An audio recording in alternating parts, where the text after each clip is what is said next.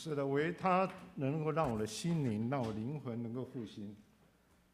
他比生命更宝贵。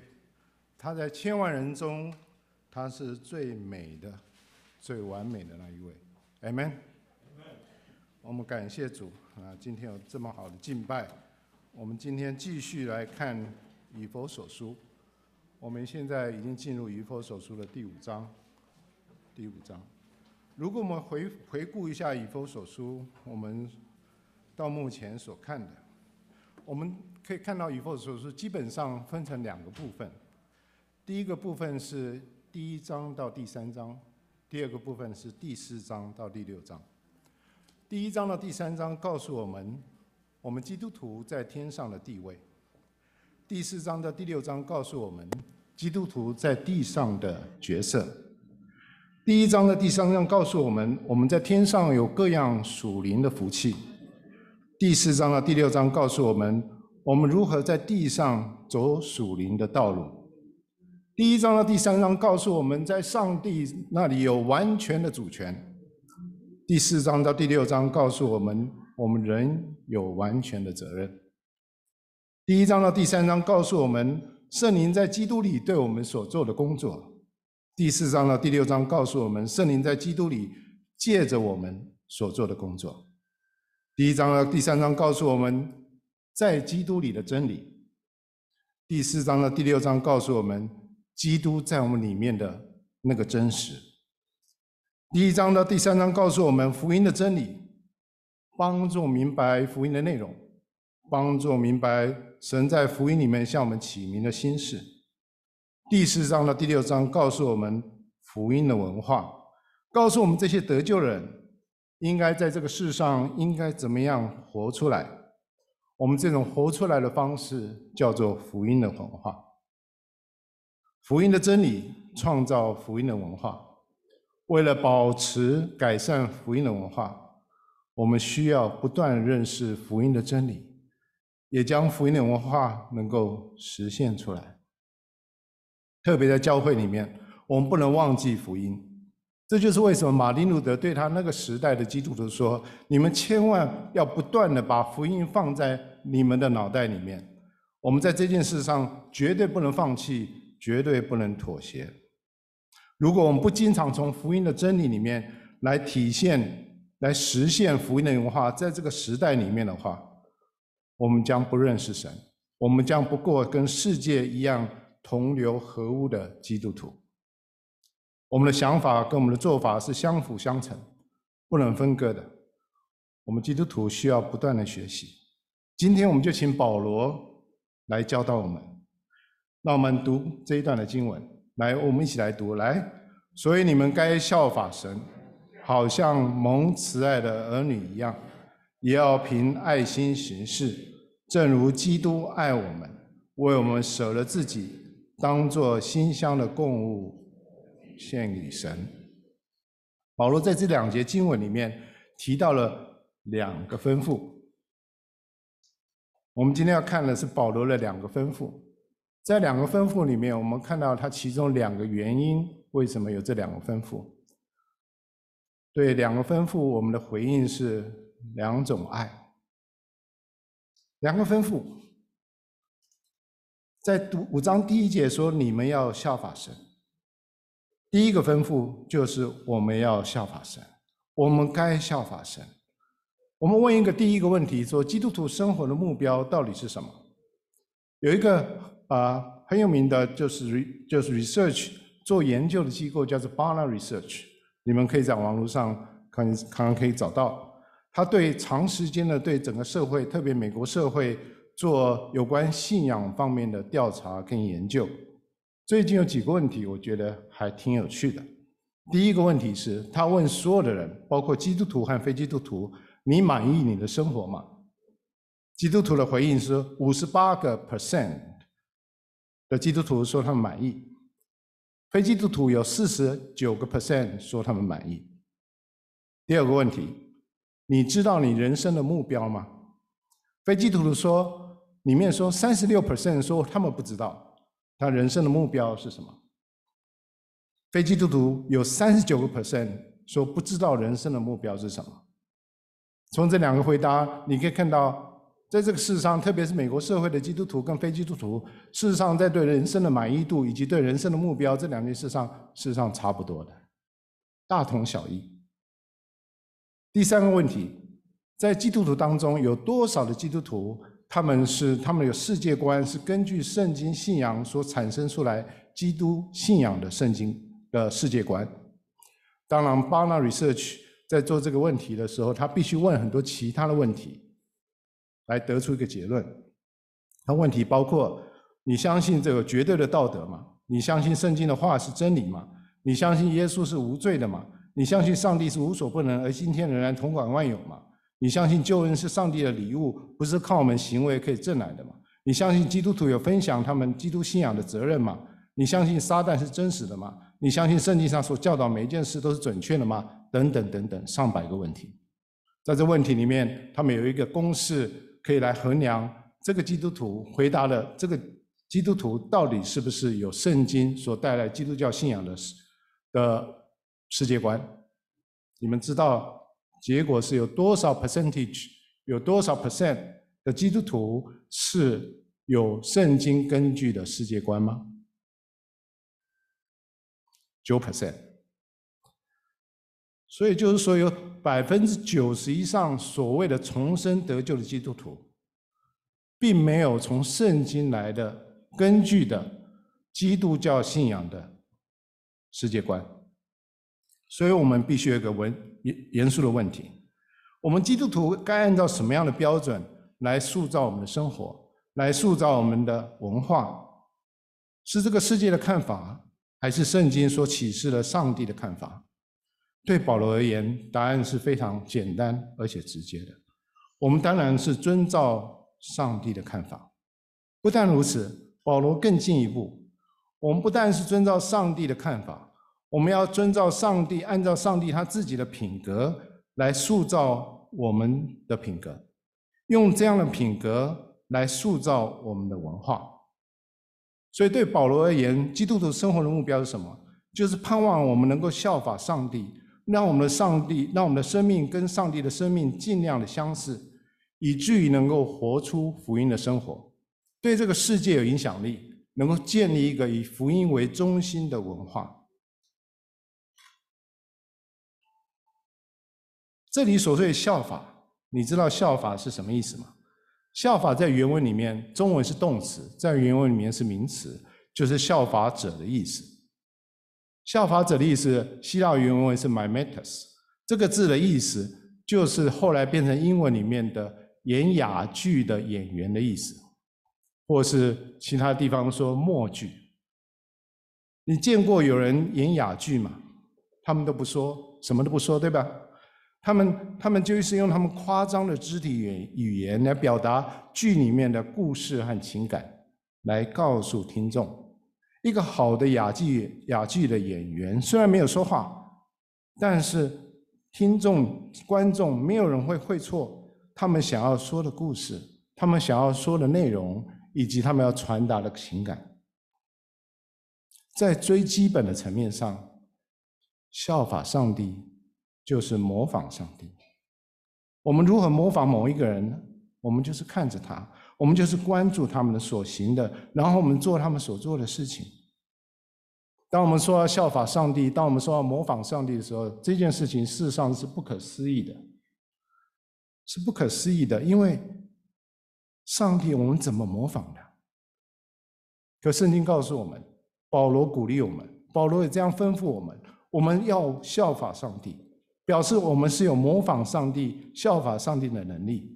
因为我们本来就是被造的，有上帝的形象和样式的这样一个受造物。虽然我们的罪使我们与上帝隔绝，但是在基督里面，上帝把我们的生命恢复过来，到原本的样子。上帝也给我们圣经，让我们能够明白他的属性、喜好、工作和他的智慧，以及他的旨意。他同时也差遣圣灵住在我们里面，天天的教导我们。我们有属天的教练来帮助我们，来效法上帝，来模仿上帝。所以在这个基础上，我们是能够效法上帝的。但是在我们效法上帝之前，我们要知道我们是谁。我们是上帝的儿女，但我们不是上帝。我们被呼召去效法上帝，而不是成为上帝。因为有上帝的有些的属性，我们是无法模仿的。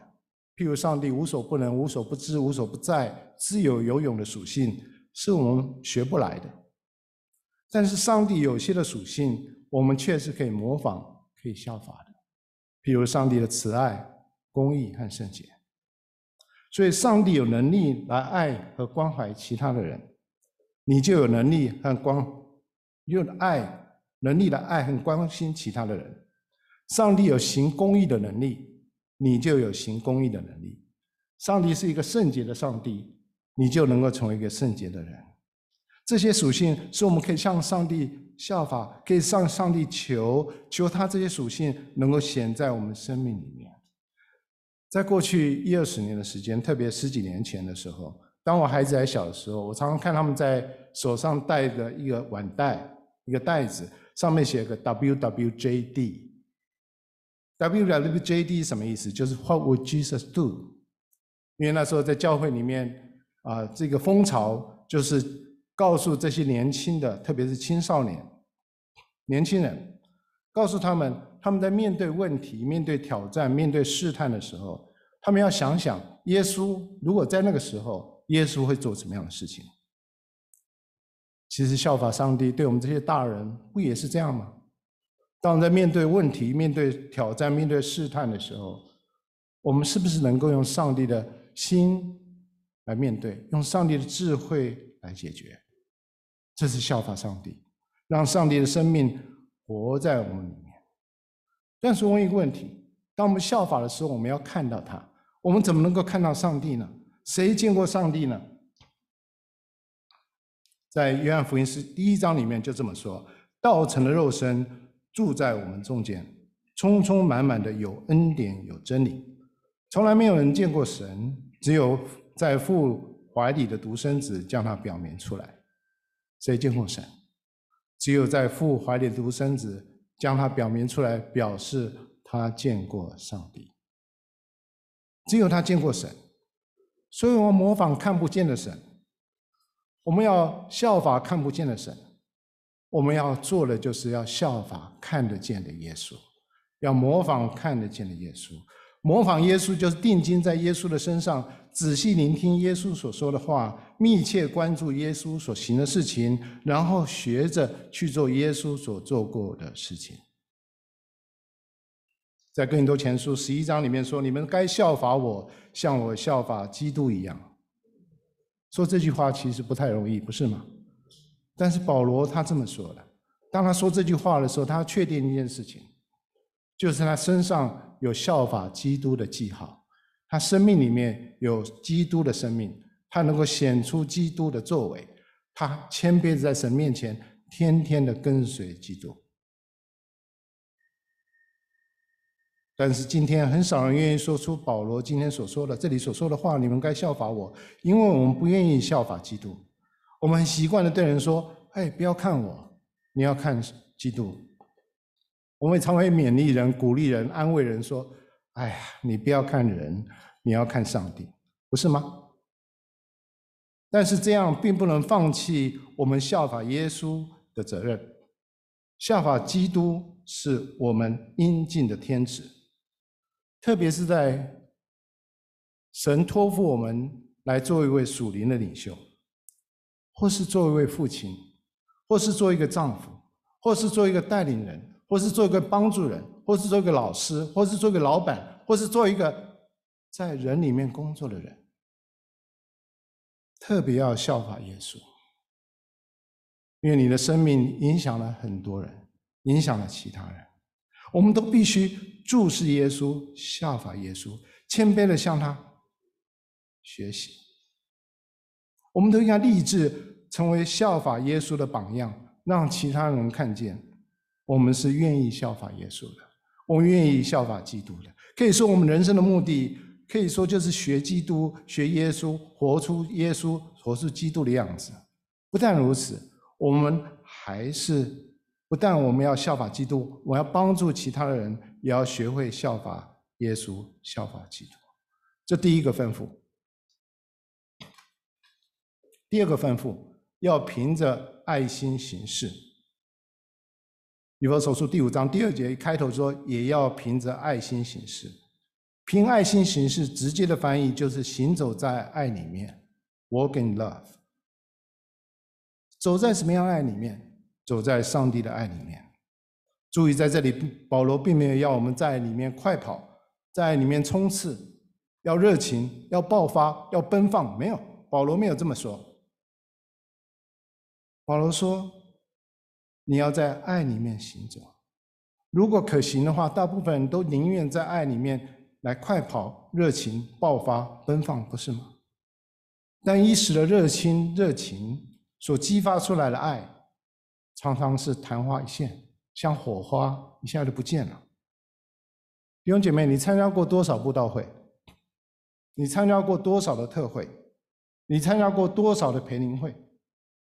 在当时，你的心里面是不是有感动？甚至你参加过多少的主日崇拜？但当我们回到我们的家里面，回到世界里面的时候，这些感动还在吗？保罗认为，在爱中行走不是短暂的，爱不应该只是一个意外，爱不应该只是一时的激动，爱不应该只是瞬间的狂热，爱不应该是偶一为之的事情，爱不应该是短跑冲刺、热情奔放、爆发，爱应该是生命自然的流露，爱应该是不疾不徐的行走，就像我们走路一样，有一定的步调，有一定的速有一定的速度，有专注的平衡在走路。一个人可以轰轰烈烈的爱一次，但是你能爱一辈子吗？你可能问保罗说：“我们行走在当中的爱到底是什么样爱？”保罗在哥林多前书十三章，刚敬拜团队 David 他就念了这一段的经文，我没有跟他说好，这是圣灵的带领。保罗在这一段经文里面告诉我们，心目中他觉得爱是什么？你可以在圣经其他地方找到好多好多有关于爱的经文，但这段经文是完整的，把他心里面觉得爱是什么表表达的很清楚。这就是保罗所说的爱，他是恒久忍耐的爱，他是有恩慈的爱。他是不嫉妒、不自夸、不张狂的爱；他是不做害羞的事的爱；他是不求自己的益处的爱；他是不轻易发怒的爱；他是不计算人的爱；他是不喜欢不义的爱；他是喜欢真理的爱；他是凡事包容、凡事相信、凡事盼望、凡事忍耐的爱；他是永不止息的爱。想想我们过的生活是这样有爱的生活吗？我们是不是让应该让这种有爱的生活成为我们生活里面的写照？我们是用爱来定义我们的生活，我们是不是应该用爱来掌管我们的生活？我想保罗如果在这里，他的回答会是 yes, yes, yes。注意，保罗他这里并没有说要过这种在爱里面行走的生活。是只有一些超级的基督徒才做得到，是有这样一种超高的属灵的基督徒才做得到，不是的。保罗心目中这样的爱是一个普通的、正常的基督徒都要有的生活。相反的，没有爱的生活反而是不正常的基督徒生活。行在爱里面，对基督徒而言，不是一个选项。是一个必须而且必然的生活方式，但人怎么能有爱呢？人怎么能够有爱呢？我们只能在爱的源头向他寻找，在基督的身上求他来帮助我们。我们可以说，爱是基督徒和教会我们要一直一直来学习的功课。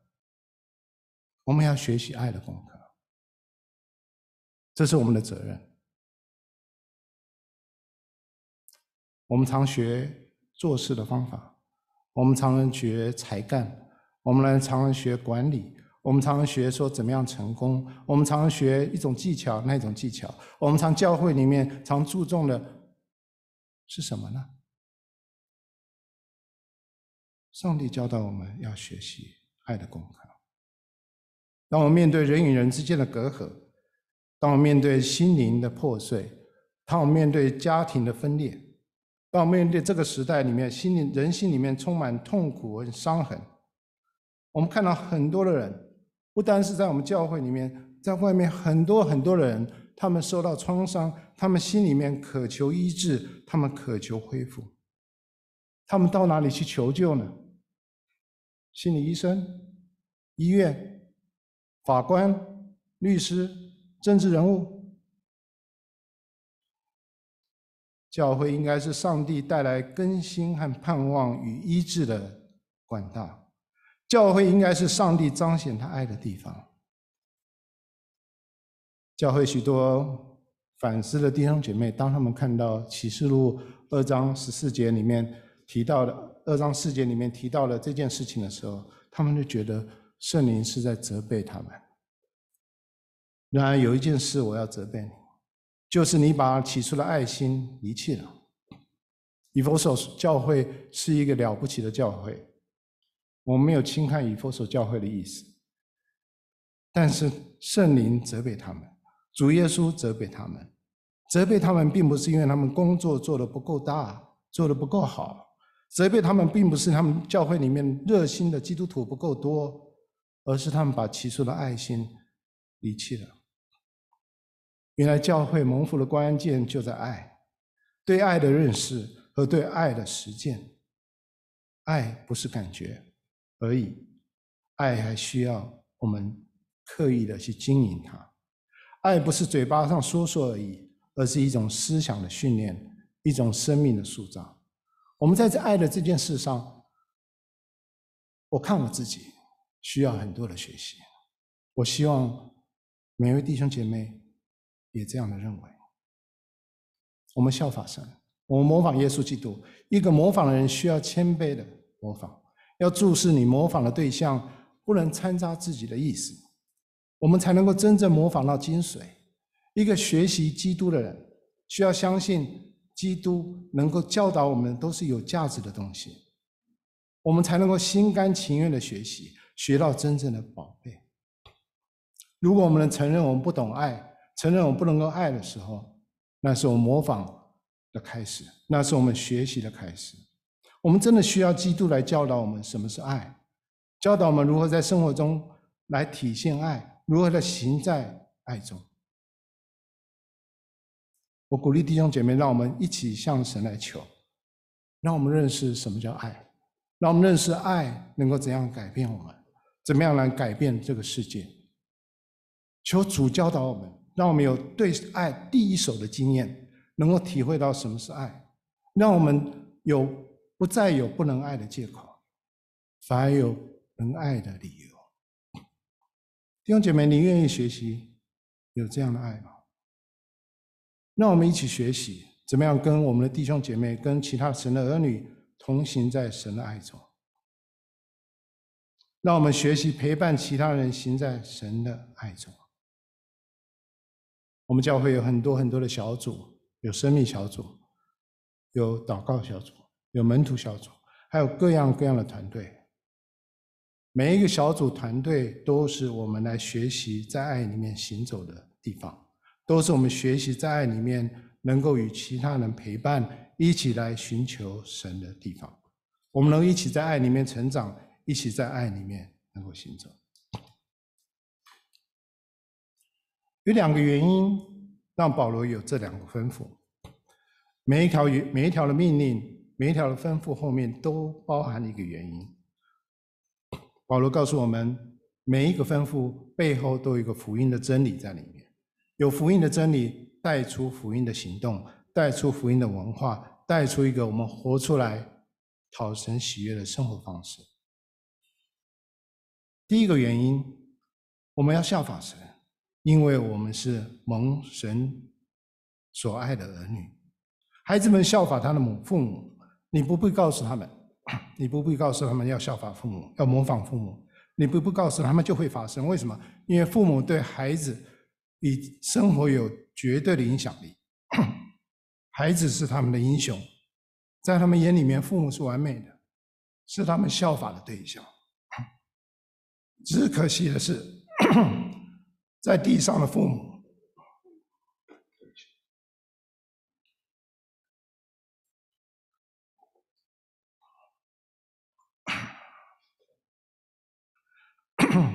在地上的父母往往经不起时间的考验，常常令我们的孩子来失望，以至于很多的孩子，当他们长大的时候，他特意保持跟父母的距离，有意无意的不和他们在地上的父母有交流，以避免尴尬，不避免不愉快。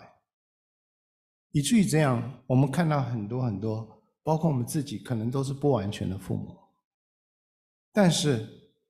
我们不能将对父地上父母的失望转移到上帝的身上，因为这样的转移、这样的比较并不公平，也会妨碍到我们跟天父的关系。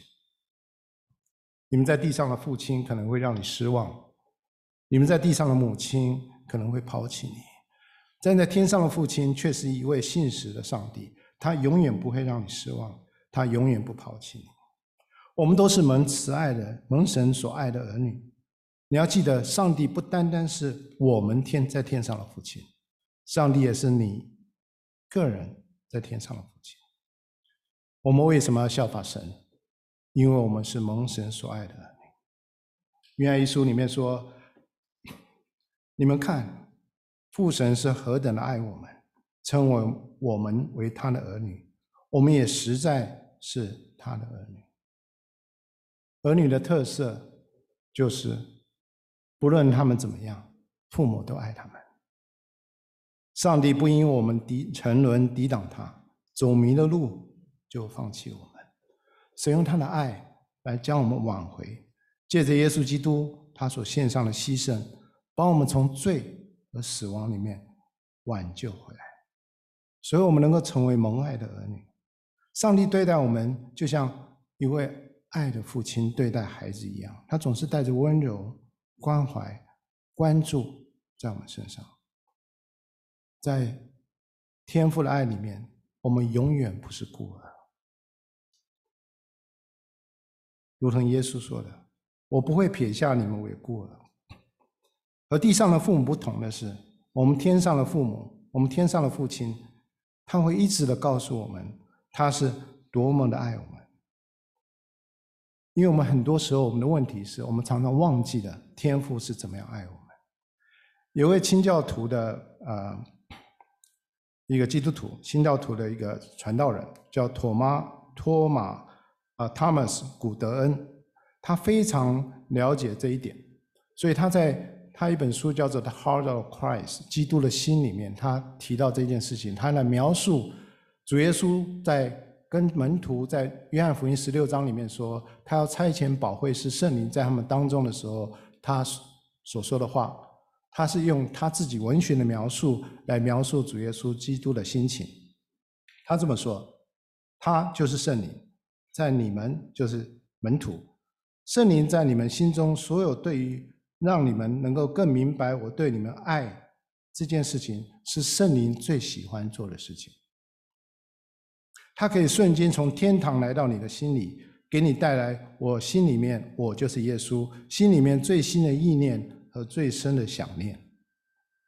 这样，你跟我就好像我们在同在的时候，虽然我离开你要到天上去，我们到那时候，虽然我不在你们当中，你们的心和我们的我的心还是像我们在同在的时候那么紧密的相连。所以，换句话说。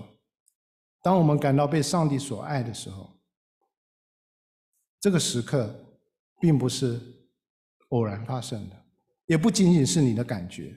当你想到上帝爱我，或是耶稣爱我的时候，正是上帝天上的父说想你的时刻。他通过住在你里面的圣灵，将他的爱传达给你的心，让你能够真正感受到他的爱。所以现在，如果你真的相信并且感受到上帝对你的爱，那不是因为我告诉你，而是上帝亲自跟你说话，把他的爱流到你的心中。第二个原因，基督爱我，为我舍己。第二节说，也要凭着爱心行事，正如基督爱我们，为我们舍了自己。耶稣，耶稣不仅仅是人世间一个完美爱的典范。他也是所有基督徒爱心的源头，连印度的甘地都认为耶稣基督是世人爱最伟大的一个典范。他曾经写过这段话：耶稣是完美无罪的人，但为了他人，包括他他敌人的好处，把他自己牺牲，成为世界上的赎价。这是一个伟大又完美的善行。对甘地而言，耶稣有完美又伟大的善行。虽然在他眼中看耶稣是这么伟大，他愿意牺牲自己，为世人的救赎来献上自己在十字架上。但是甘地却没有看到一件事情，他没有看到，就是甘地他自己的罪，耶稣为他牺牲了自己。抛弃自己的性命来上十字架，甘地没有看到这件事情，他只看到外面的善行，好像基耶稣做一个了不起、世界上最伟大的功德一样。因为这个原因，甘地没有办法接受主耶稣基督成为他个人的救主。这就是为什么保罗会花了三章的篇幅，先在以弗所书里告诉我们什么是福音的真理。再开始在第四章告诉我们福音的生活，正确的生活源于正确的真理。基督在十字架上的死，使我们与神和好，这是至高无上的爱。如果我们在地上能够顺服，能够行在爱中，能够接受耶稣基督成为我们的主，那就是对上帝爱最好的回应。有位神学家叫 John Stott，是英国人，他最近才去世。他说了一句话，我觉得非常的、非常的阿门。他说：“耶稣他整个人生的思想和他人生的目标，都不是在于怎么样去挣扎，怎么样活下去，不是的。耶稣他整个人生的思想，他整个人生的目标，都是想怎么样能够给出去，给出去。耶稣在走向十字架道路的时候，他。”十分清楚他在做什么事情。路加福音说，人子必须受许多的苦，被长老、祭司长和文士弃绝，并且被杀。但这些的知道，并没有让耶稣害怕退后。耶稣继续的往前走，耶稣继续的甘愿被捆绑。被什么捆绑？被他对神的爱捆绑，被他。对世人的爱所捆绑，耶稣继续的往前行。耶稣让上帝旨意带出来给他的使命，决定了他要走的道路。他一旦走上了这道路，他就不回头。在路途当中，虽然开始变得艰难，但是耶稣并不惊讶，他心里面并没有作难，他心里面并没有抱怨，他知道。虽然说呢，他知道很多事情会发生，他知道犹大会卖他，他知道他的门徒会不认识他，不认他，他知道他的门徒当他上十字架的时候会都跑开了，都四散了。他知道他的审判最后会定他有罪，他知道十字架的刑罚终究要来到，但是因为他爱我们，他就接受这样的苦难。什么是福音的爱？福音的爱就是这么的伟大，福音的爱就是这么的大胆，福音的爱就是这么的冒险，福音的爱就是把他自己暴露在他所爱的人面前，以至于他自己被伤害，甚至他自己被杀害。这跟世界的想法都不一样。在二十世纪初，有一个俄国出生的美国的哲学家和小说家，叫安·兰德。为什么我知道？因为他在中学的时候是很多中学生的的必然要读的读物。你可以去看看你的孩子，去看看你孩子读的书是什么样的书。安瑞的很明显是一个不信主的一个女的哲学家，她是很聪明。她说：“人有权利为自己的利益而活，不需要为他人利益来牺牲他自己。”这是人天生的权利，人不需要为他人，人需要只为他自己。为此，他还写了一本书，是畅销书，叫做《自私的美德》，听过吗？自私的美德，《The Virtue The Virtue of Selfishness》，这是世界，这是世界的想法。甚至我们中老祖宗在战国时代，杨朱也说：“拔一毛而利天下，不为也。”不是吗？但真是这样吗？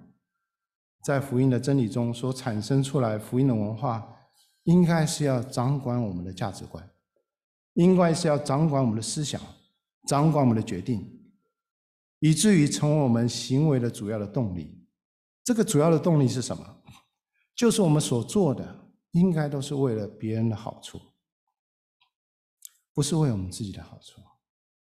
有人说，教会是什么？教会是世界上唯一的。为着非会员的利益而存在而打拼的团体。我再讲一次，教会是世界上唯一的为着非非会员的利益而存在而打拼的团体。腓利比书说：“凡事不可以自私自利，个人不要单顾自己的事情，也要顾别人别人的事情。”这是我们生活的态度。这是我们教会工作的动力，为了别人，为了别人，行在爱中是什么意思？就是不惜牺牲自己的利益，为他人谋取最大的利益。我知道你心里面有一个问题，哦，这实在太难了吧？是的，很难。如果没有耶稣，这是很难的事情，因为我们这些罪人的本性就是为自己。对吧？如果我们是一个洋葱，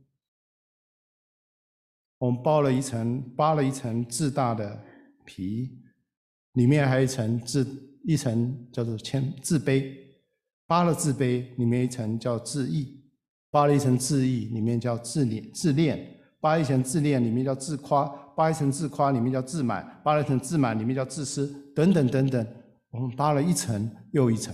我们生命就是这样，只看自己。我们永远是自己、自己、自己。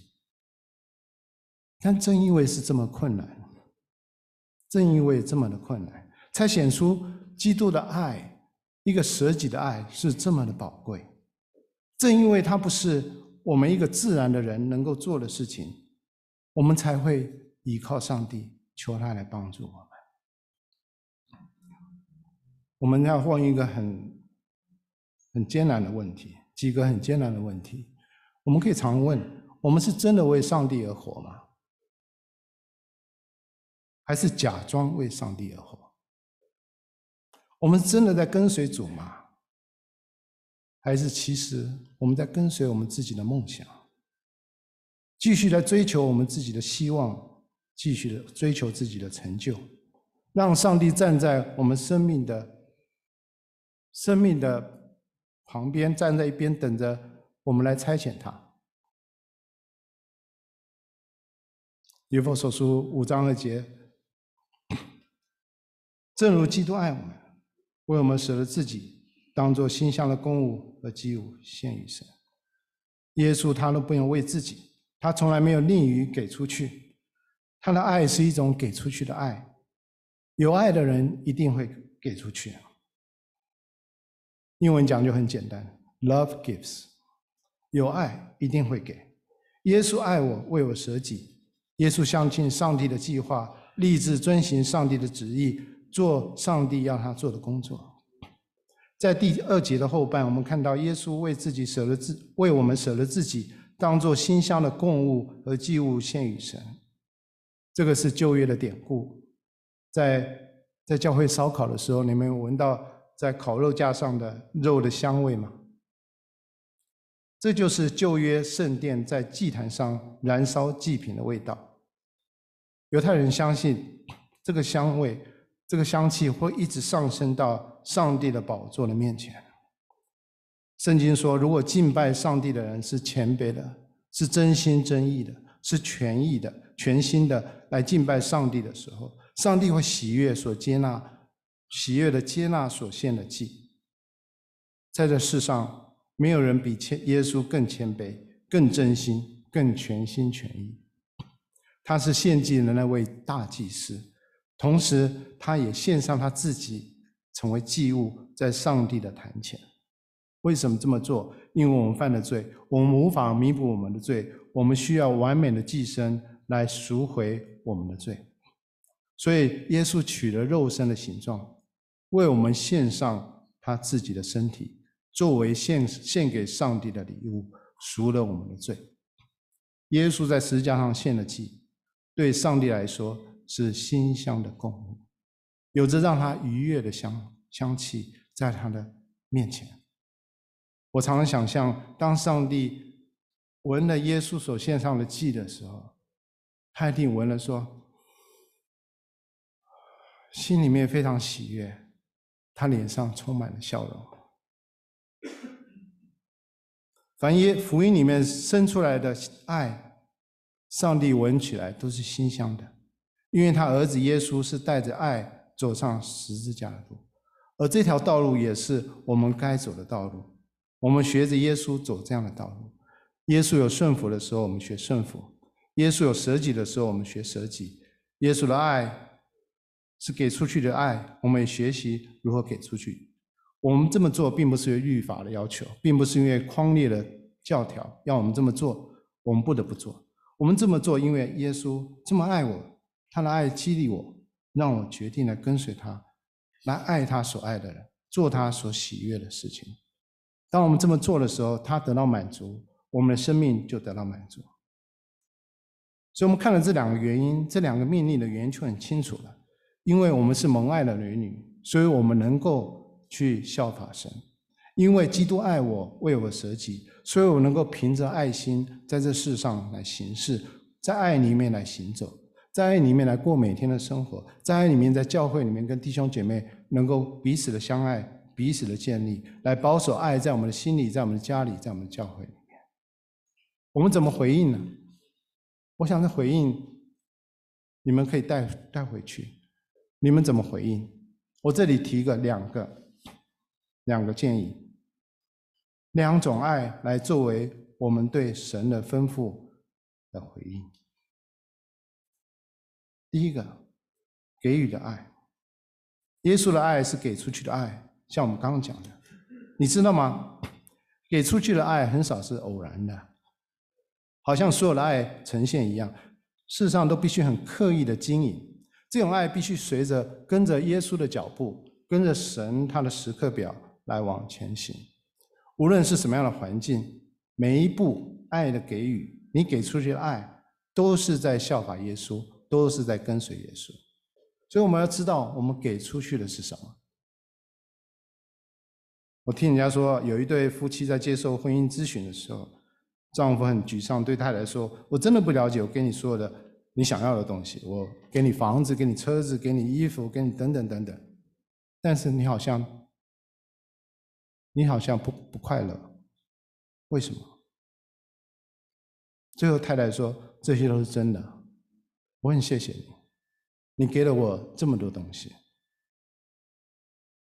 你给了我很多的东西，除了你自己以外，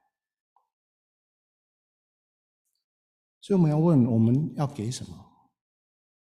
在上帝，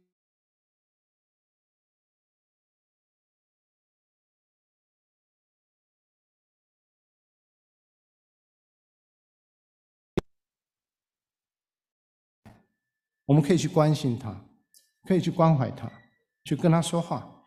那个人可能是你的家人。很有可能就是你的家人，那个人可能是你的朋友，可能同事，可能是弟兄姐妹，可能就是你的邻居。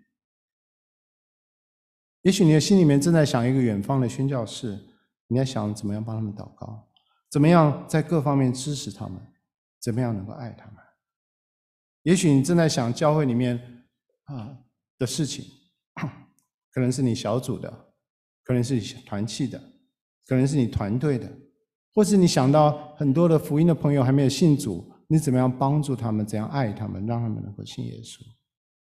也许你想的是，我们在中午一点的时候，我们要一起来刷漆，我们一起在团队里面一起来侍奉，让我们这个教会能够变得更更好看，能够更美丽。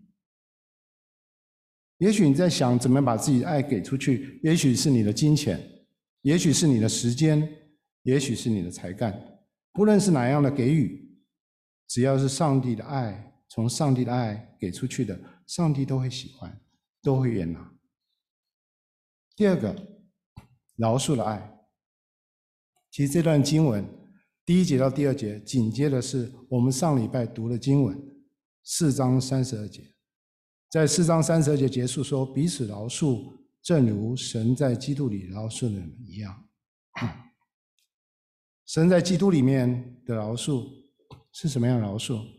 就像天父爱我们一样，他是完全的饶恕，完全的接纳，完全的忘记，完全的抛弃。他把我们的罪丢在深海里面。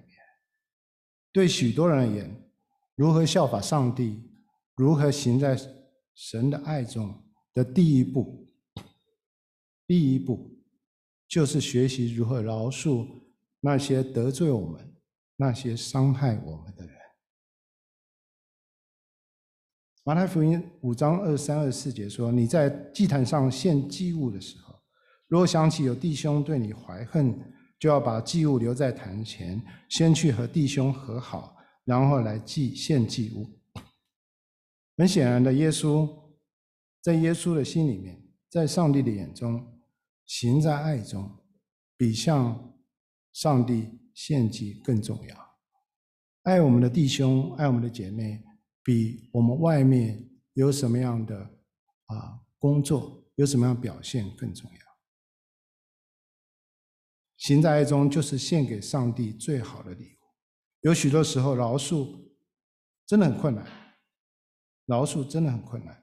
C.S. 路易斯说，饶恕是超越人类极限的一种功的一种一种行为，它能够赦免那些无法我们无法。没有办法完全能够赦免的行为。他也说，成为基督徒，我们就有饶恕的责任。饶恕是什么？就是宽恕那些不可原谅的事情，因为上帝已经宽恕了在我们里面不可原谅的事情。